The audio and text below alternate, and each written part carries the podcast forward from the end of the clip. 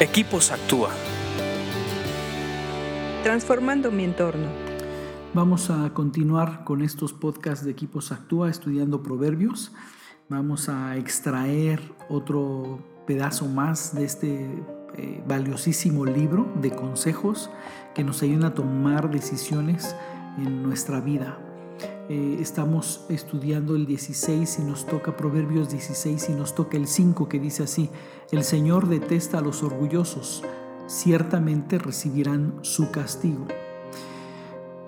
El orgullo siempre ha sido uno de los grandes problemas del hombre, de cuando tiene todos los satisfactores y no necesariamente porque hay, hay gente que no tiene recursos y es muy soberbia y muy orgullosa, porque es un problema del corazón, pero por lo general eh, la soberbia viene cuando se creen autosuficientes, tengan recursos o no tengan recursos, y esa autosuficiencia los lleva a ser orgullosos y soberbios, cuando no quieren saber nada de Dios y cuando creen que por sus propias fuerzas, por su propia inteligencia y por su propia capacidad, logran cosas o pueden salir de cualquier situación o solucionar cualquier problema.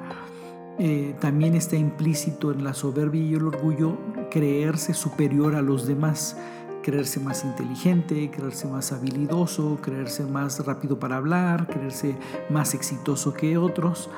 Y por lo general, y por supuesto, el orgulloso y el soberbio eh, no consideran a Dios dentro de sus vidas para ponerse un límite a la manera en cómo ellos se autoevalúan y por lo tanto cómo ellos actúan. Eh, al no tener ese límite, su corazón se va eh, descomponiendo a tal grado que pierden la perspectiva y creen que ellos pueden solos sin la ayuda de Dios. Y, Dios no le gusta.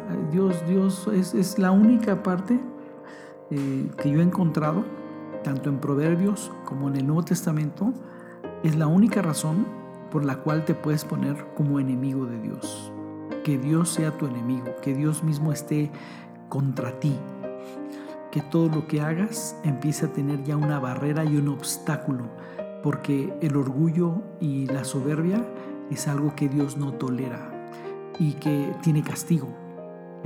Este proverbio completo dice, el Señor detesta a los orgullosos, ciertamente recibirán su castigo. Ser soberbio y orgulloso tiene un castigo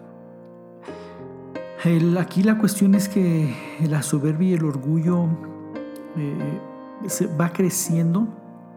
Pongo orgullo y soberbia porque hay un orgullo sano, del que te sientes orgulloso de tu patria, te sientes orgulloso de tus hijos, te sientes orgulloso de tu esposa, de tu esposo.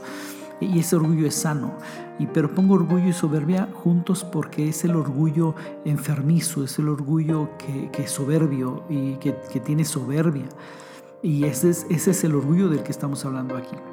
Eh, y, este tipo de soberbia, este tipo de orgullo se va gestando poco a poco hasta meterse en la raíz y en los pensamientos de cada persona.